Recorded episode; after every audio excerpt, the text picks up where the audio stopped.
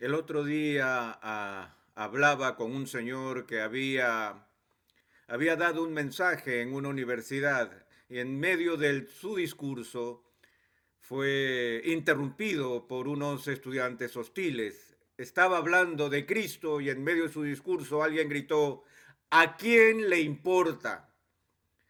Y cuando me lo explicaba dijo, uy, la audiencia era hostil. Y parece que cada vez más hay una creciente hostilidad en nuestra nación hacia la fe cristiana y un creciente sentido de beligerancia de parte de las fuerzas anticristianas y de las pro-cristianas, una lucha que se ha dado por mucho tiempo. En algunas ocasiones pienso que los incrédulos en este país están muy preocupados de que los cristianos militantes traten de forzar adhesiones religiosas a través de las leyes en los no creyentes y ellos tienen miedo con justa razón. Les recuerdo a mis hermanos y hermanas que la primera enmienda de la Constitución de los Estados Unidos protege tanto al no cristiano como protege al cristiano y tenemos que ser muy, muy cuidadosos con eso.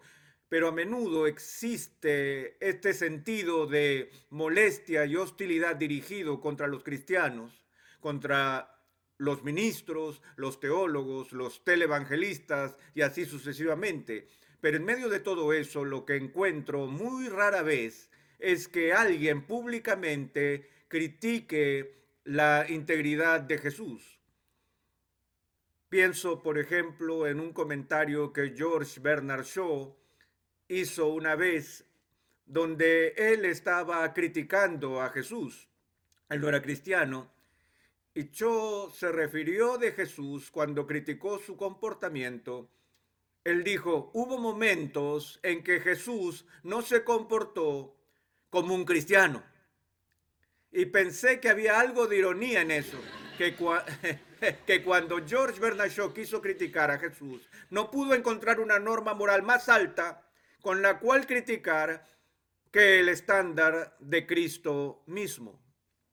Y como dije, cuando encuentro focos de verdadera hostilidad dirigida contra mí, contra la iglesia, contra la historia de la influencia cristiana, al parecer hay un tipo de restricción acerca de Jesús. De todos los seres humanos que han vivido, dudo que haya habido un ser humano que haya engendrado un respeto más universal por su integridad que Jesús de Nazaret. De hecho, el mundo elogia tanto a Jesús que la pregunta que me queda es esta, ¿por qué? Si él era una persona tan maravillosa, y tan amorosa y amable y compasiva, ministrando a todo tipo de enfermos y marginados, y una especie de Madre Teresa de su propia generación y aún más. ¿Por qué lo mataron? No solo fue ejecutado, sino que las masas clamaron por su sangre. ¿Qué había en Jesús de Nazaret que inflamó las pasiones de la gente, ya fuera a su favor o en contra suya? Me gustaría leer eh, un pasaje del Evangelio de Marcos que creo que empieza a responder esta pregunta en particular el cuarto capítulo del Evangelio de Marcos, comenzando en el verso 35, leemos esto. Aquel día, cuando llegó la noche, les dijo a sus discípulos, pasemos al otro lado. Y despidiendo la multitud, le tomaron como estaba en la barca y había también con él otras barcas, pero se levantó una gran tempestad de viento y echaba las olas en la barca de tal manera que ya se anegaba. Y él estaba en la popa durmiendo sobre un cabezal. Ustedes tienen la idea, esto pasa en el mar de Galilea, que es un lugar con un fenómeno topográfico anómalo en Palestina a causa de un túnel de viento que existe entre el desierto de Transjordania y el mar Mediterráneo. Así que lo que sucede en esta situación geográfica es que hay una especie de túnel de viento que está dirigido al mar de Galilea. Y tormentas de una proporción violenta pueden aparecer sin previo aviso en ese lago. De hecho, yo estaba ya hace unos años atrás y tomé un crucero de excursión por el mar de Galilea y aún hoy con el equipo náutico más moderno, los marineros nos decían que todavía vivían con miedo mortal de estas tormentas raras que ocurren aún hoy allí. Pues aquí están los discípulos que eran pescadores experimentados. Ellos habían navegado en ese lago mil veces y una de estas tempestades violentas está allá en medio de la noche. Y las olas son de proporciones gigantescas. El viento está soplando y en cada segundo el barco está en peligro inminente de voltearse y matar a los pescadores. Y mientras tanto, Jesús está durmiendo en el barco. Me disgusta ese tipo de gente. Los he visto en aviones.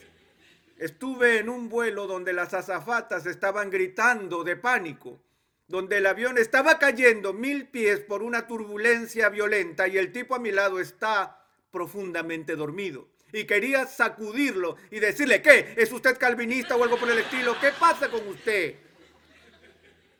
No se da cuenta que estamos a punto de estrellarnos en cualquier momento. Esas personas de espíritu calmado y tranquilo pueden dormir en medio de todo. Bueno, este es Jesús, profundamente dormido en la parte trasera de la barca. Ahora, la Biblia dice algo fascinante aquí. Dice que los discípulos tenían miedo. Ahora no hay nada particularmente fascinante acerca de eso.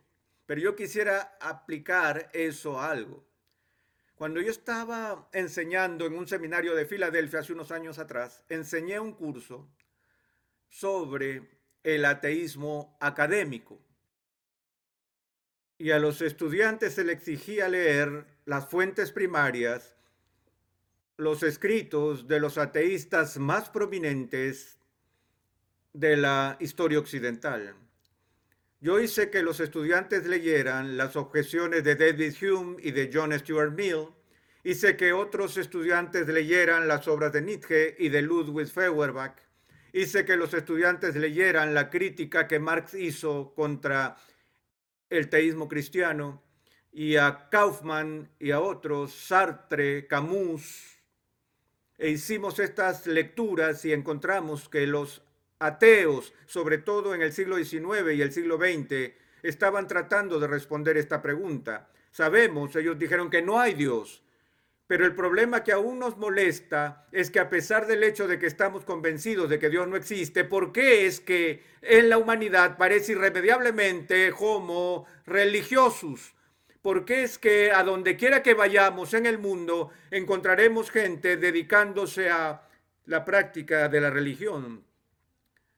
Madeleine Murray respondió esa pregunta. Ella dijo, eso es porque las masas simplemente se entregan a la superstición y ellos no piensan críticamente acerca de esto y solo tenemos que educar a la gente aún más. Pero la gente como Freud y Marx y Feuerbach y Nietzsche querían una explicación más sólida y así al unísono acordaron esto, que la religión surge históricamente de las necesidades psicológicas de las personas, de la fragilidad humana del hombre. Lo único que todos compartimos es nuestra mortalidad. Y entonces, como Freud sugirió y Marx secundó la moción, era que todo, todo ser humano tiene un miedo intrínseco a las fuerzas naturales que amenazan sus propias vidas. Y lo que sucedió históricamente fue que la gente empezó a inventar religiones donde el primer paso en el proceso evolutivo fue imponer la idea de un alma viviente dentro de estas fuerzas, de manera que había un Dios en la tormenta, un Dios en el terremoto, un Dios en la pestilencia. Freud dijo que en el primer paso fue la personalización de la, de la naturaleza. ¿Por qué? Una teoría muy, muy fascinante. La idea es esta, que hay todo tipo de cosas allá afuera, señoras y señores, que amenazan mi existencia. Cáncer, incendio, inundación, guerra, otras personas, pero como humano he aprendido cómo sobrevivir al menos hasta ahora, a la hostilidad de otras personas. Cuando vienen a mí y están apretando los dientes y están enojados o están sacando el arma, he aprendido cómo lidiar con eso. Si usted está enojado conmigo, puedo suplicar por misericordia o puedo adularlo y decirle, usted no me quiere disparar, después de todo soy parte de su club de fans, oye, yo te amo y cosas por el estilo. O puede intentar sobornarlo, puede decirle, mire, si usted me perdona, la mitad de mi reino es tuyo o, algo así. Aprendemos estas tácticas de cómo contrarrestar esos ataques personales hacia nosotros.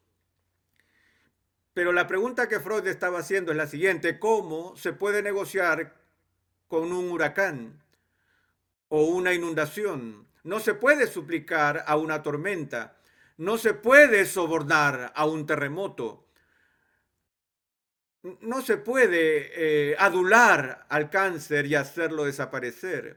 Esas son fuerzas impersonales, no personales, que amenazan con destruirnos. Y así Freud dijo, lo que hacemos es proyectar en la naturaleza características personales para que podamos hablar a la tormenta y muy pronto sacralizamos la naturaleza, es decir, hablamos de estas deidades que están en estas fuerzas o por encima, en una versión simplificada es monoteísmo, donde solo hay que hablar con un Dios de todos sus problemas.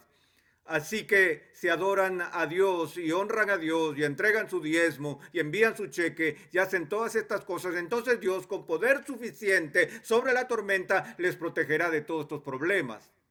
Han visto casos en la televisión donde ministerios ponen el énfasis en la prosperidad y en la salud y todo eso, que Dios siempre quiere estas cosas y oímos este concepto de proclámalo y recíbelo, que todo lo que hay que hacer para experimentar la prosperidad y sanación y todo lo demás es mencionarlo con fe y confianza y Dios entregará esas cosas. Yo estaba jugando al golf con un hombre aquí en Texas la última vez que estuve allí. Estaba pasándola muy mal durante los primeros nueve hoyos botó la pelota por todos lados. Nos fuimos al décimo y evaluó su situación y dijo, bueno, a partir de ahora voy a empezar a jugar golf.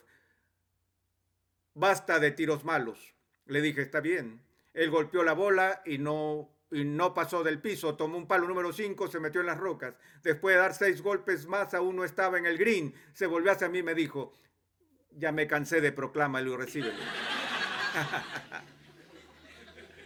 pero ciertamente tenemos una capacidad de proyectar nuestras peticiones y deseos sobre la naturaleza, como Freud indicó.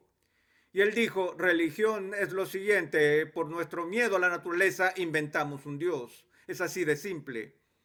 Así que Dios se convierte en una muleta o opio, como Marx sugirió, para las personas que simplemente no pueden soportar vivir en un hostil o indiferente universo.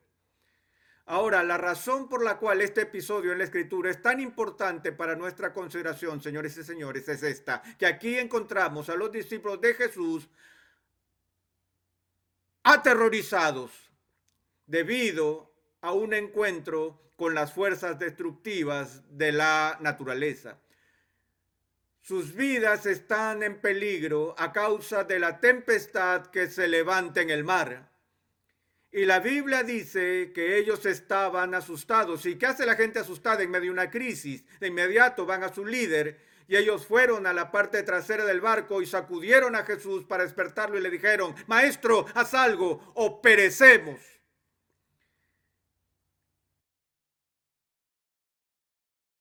¿Y qué hizo él?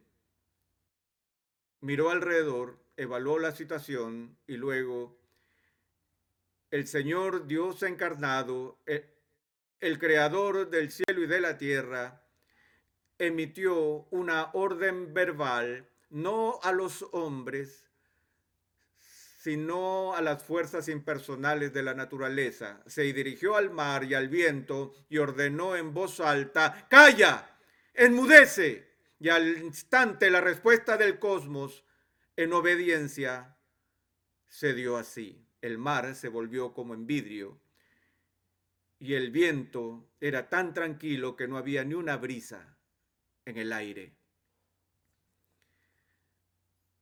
Ahora, lo que captó mi atención en esta narración es la siguiente línea. cuál es la respuesta de los discípulos cuando Jesús elimina la amenaza clara y presente de la naturaleza. ¿Acaso dice que lanzan sus gorros al aire de alegría y dicen, oh, sabíamos que lo harías? No. El texto nos dice que en ese momento ellos se llenaron de mucho pánico. Es decir, que en vez de que sus miedos se calmaron y se apaciguaron, sus miedos ahora se intensificaron. Lo que Freud no entendió, señoras y señores, es que adentro del corazón humano hay algo a lo que se le teme más que a cualquiera de las fuerzas impersonales de la naturaleza, y ese es el poder y la presencia de una persona que es santa. Y ahora los discípulos están temblando y hacen esta pregunta. ¿Qué clase de hombre es este, que aún el viento y el mar le obedecen. ¿Se acuerdan que en una sesión anterior hablé sobre la xenofobia? El estar apartados de Dios, esa diferencia de Dios que nos amenaza y nos asusta. Los discípulos dicen, espera un minuto, acabamos de ser testigos hoy de una visualización de un tipo de humanidad que nos es completamente desconocido. Cada vez que ustedes conocen a una nueva persona, el cerebro tantea todo un catálogo de respuestas. Si esa persona sonríe, eso dice una cosa. Si una persona frunce el ceño, eso dice otra cosa. Si son personas altas, tenemos todas esas categorías y catálogos que utilizamos desde nuestra experiencia como seres humanos. Y aprendemos cómo estar con otras personas a través de nuestra experiencia. Hace unos años había un movimiento en este país en pro de una terapia en la cual se suponía que todo el mundo tenía que sacarse la ropa literalmente, que todo estaba visible y revelar los secretos más profundos de su corazón. Y se premiaba esa apertura de mente, ¿cierto? ¿Lo recuerdan? Y todo el mundo dijo, yo quiero ser vulnerable. Y ese movimiento duró muy poco, ya que la gente quedó brutalmente herida cuando se abrían demasiado. Eso me recuerda a la historia de tres ministros que llegaron a los camerinos después de jugar golf y tuvieron una sesión espontánea de confesión de pecados. Y uno de ellos dijo, ¿saben que mi, mi conciencia realmente me molesta? Estoy tratando de ser un pastor y de ser íntegro, pero he tenido esta debilidad con la que he luchado toda mi vida y es una debilidad por la bebida. Él dijo, bebo mucho escondidas y no he sido capaz de tener la victoria. Los otros dos dijeron, ay hombre, es eso, bueno, vamos a orar por ti. Y el segundo dijo, bueno, tengo que confesar que tengo una lucha también, me tienta la lujuria todo el tiempo y he sido capaz de controlar mi comportamiento, pero mis pensamientos no siempre han sido puros y yo simplemente no sé cómo conseguir la victoria en esta situación. Amigos, ¿van a orar por mí? Y ellos respondieron, sí. Y el tercero no dijo nada. Y los otros le dijeron, ¿y tú no tienes alguna tentación? Él dijo, sí. Y ellos dijeron, bueno, ¿cuál es? Él dijo, soy un chismoso compulsivo y no puedo esperar a salir de acá.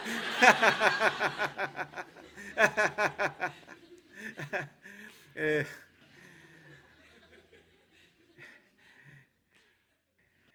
era mucho para ser vulnerables. La razón por la que somos tan cerrados y tan cuidadosos en no abrirnos con los demás y mostrarnos tal como somos es porque cada uno de los que están en esta sala ha sido traicionado. Usted derramó su corazón y su alma delante de alguien, ya si alguien pisoteó toda su alma. Eso le pasa dos o tres veces a cada persona y aprendemos a ponernos una coraza encima, ¿cierto? Y no queremos ser vulnerables, ser abiertos por lo que usamos este mecanismo de cómputo para catalogar y analizar con cuidado a cada ser humano. Esta persona es confiable, esa persona no lo es. Bueno, los discípulos vieron a Jesús y sus computadoras se volvieron locas y dijeron, espera un minuto, no tenemos una categoría para este hombre. Nunca hemos visto a alguien que sea tan otro, tan diferente, tan independiente, tan apartado de lo normal que puede ordenar al mar y el mar le obedece. En otras palabras, señores y señores, lo que espantó a los discípulos es que repentinamente se dieron cuenta de que estaban en presencia del santo. Y su miedo se incrementó. Esta no es la única vez que ese tipo de cosas sucede en el Nuevo Testamento. En otra ocasión, la misma gente con el mismo mar. Leemos que los discípulos estuvieron pescando toda la noche y al volver sus redes estaban vacías. Y Jesús se acerca a ellos, ustedes conocen la historia, y le dice a Pedro, ¿cómo te fue? Y él le dijo, ah, fue una noche pésima, no hay peces.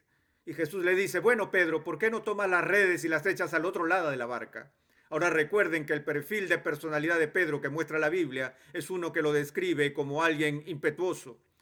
¿Se imaginan lo que Pedro pensó cuando Jesús le dijo que lanzara la red al otro lado? Puedo oírlo. Al menos en su mente dijo, eh, eh, mira Jesús, eres un teólogo fantástico un maestro religioso por excelencia, pero dame algo de crédito, por favor. Soy un pescador profesional. He, tirado la red por todos lados del barco durante toda la noche. ¿Vas a tratar de decirme ahora cómo pescar? Pero tú eres el maestro, soy el discípulo. Vamos a tomarlo con humor, amigos. Tiren la red por la borda. Y ustedes saben lo que pasó. Cada pez en el mar de Galilea saltó sobre esa red tuvieron que traer otro barco al lado y ahora son dos a punto de hundirse porque están tan llenos de peces. Ahora, ¿qué hace Pedro? Recuerden que Pedro es judío. Él es un hombre de negocios. Él no pesca por diversión, él pesca con fines de lucro. Yo sé lo que haría si fuera Pedro.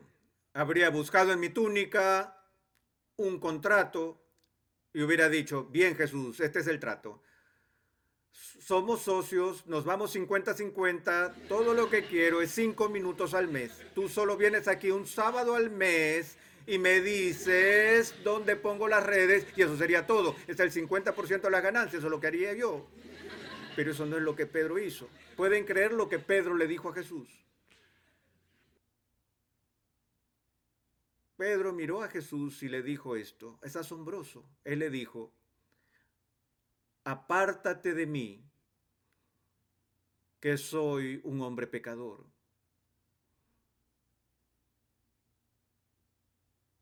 Pedro dijo, Jesús, por favor, vete. No puedo soportarlo. ¿Ven lo que pasa cuando aquel que es santo irrumpe en nuestro medio? Inmediatamente nos incomodamos somos conscientes, muy conscientes de nuestra falta de santidad y queremos que esa persona se aleje de nosotros lo más que pueda. Hace unos años se realizó un torneo de golf en Carolina del Norte y el vencedor del campeonato de la PGA había salido el año anterior como el ganador al premio al golfista del año. Y debido a que él se encontraba ya iba a recibir ese premio en el torneo de este año en Carolina del Norte, puesto que también era el campeón del actual torneo. Parte del reconocimiento fue este. Iba a jugar su primera ronda de práctica con Billy Graham, con el presidente de los Estados Unidos y con Jack Nicholas. Estaban el golfista del año, Nicholas, Billy Graham y el presidente de los Estados Unidos. Ese era un cuarteto muy pesado.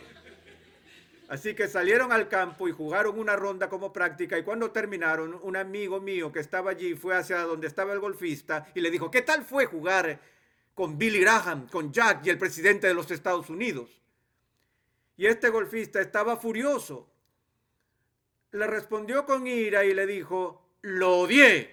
Él dijo, no necesito tener a Billy Graham pegado a la oreja hablándome de religión durante 18 hoyos de golf. Y muerto de rabia salió disparado, se acercó al lugar de práctica de tiros, tomó su palo más grande y empezó a golpear bola tras bola con furia a ver si conseguía liberar toda la rabia que traía encima. Mi amigo fue hacia él, se sentó muy tranquilo y lo observó hasta que el balde de bola se acabó.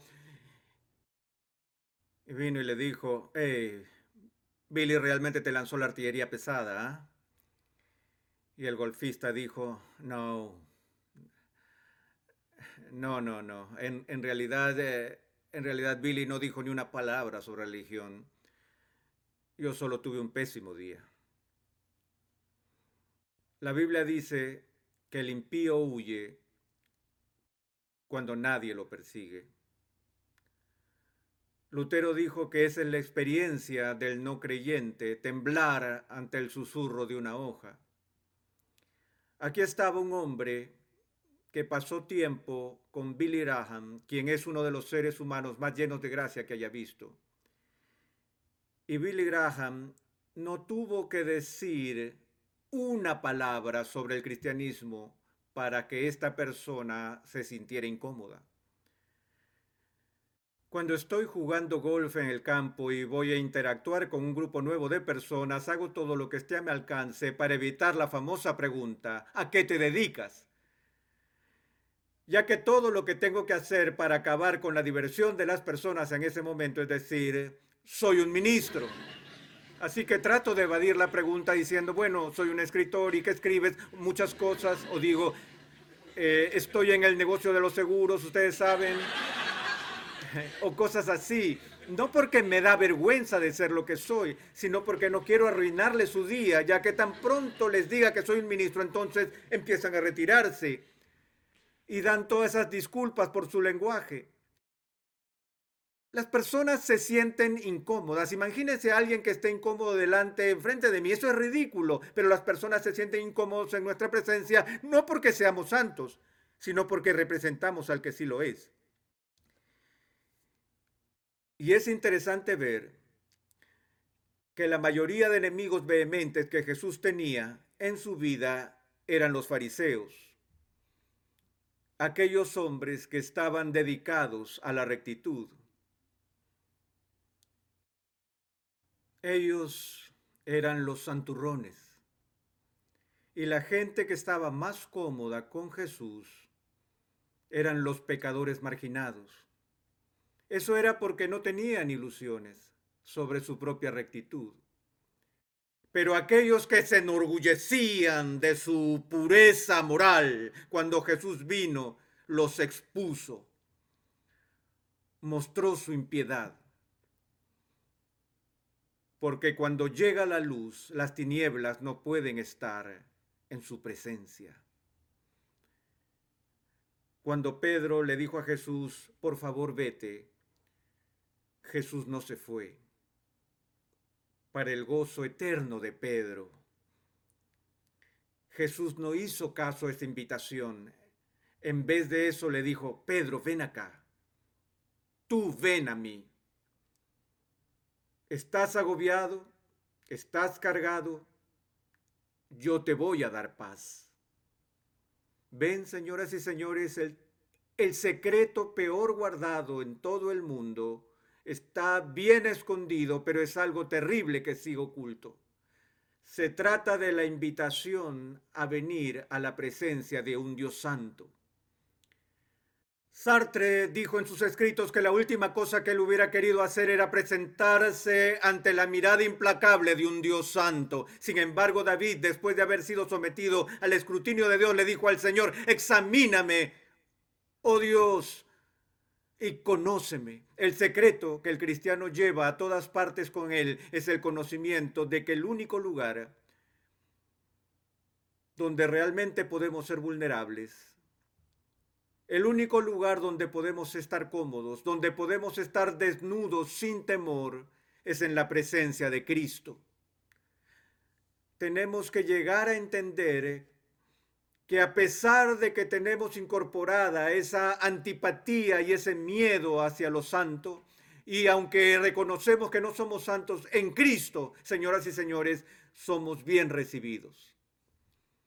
El apóstol nos dice que los primeros frutos de la justificación de una persona son dos cosas, la paz con Dios y el acceso en su presencia.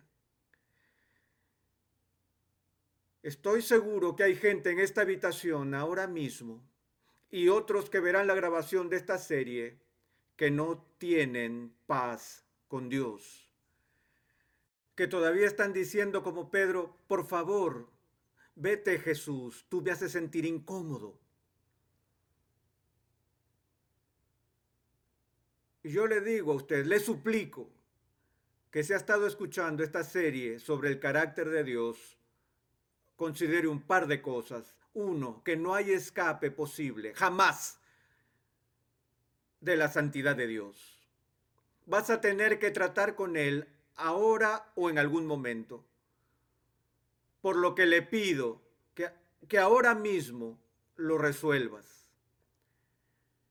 Entiendas que hay una justicia que Dios ha provisto para usted en en Cristo y que no es la suya misma, es una justicia ajena, es una justicia externa a usted, es la justicia de Cristo que se ofrece libremente para usted si es que se somete al señorío de Cristo. Todo lo que Él tiene y todo lo que Él ha hecho llega a ser suyo.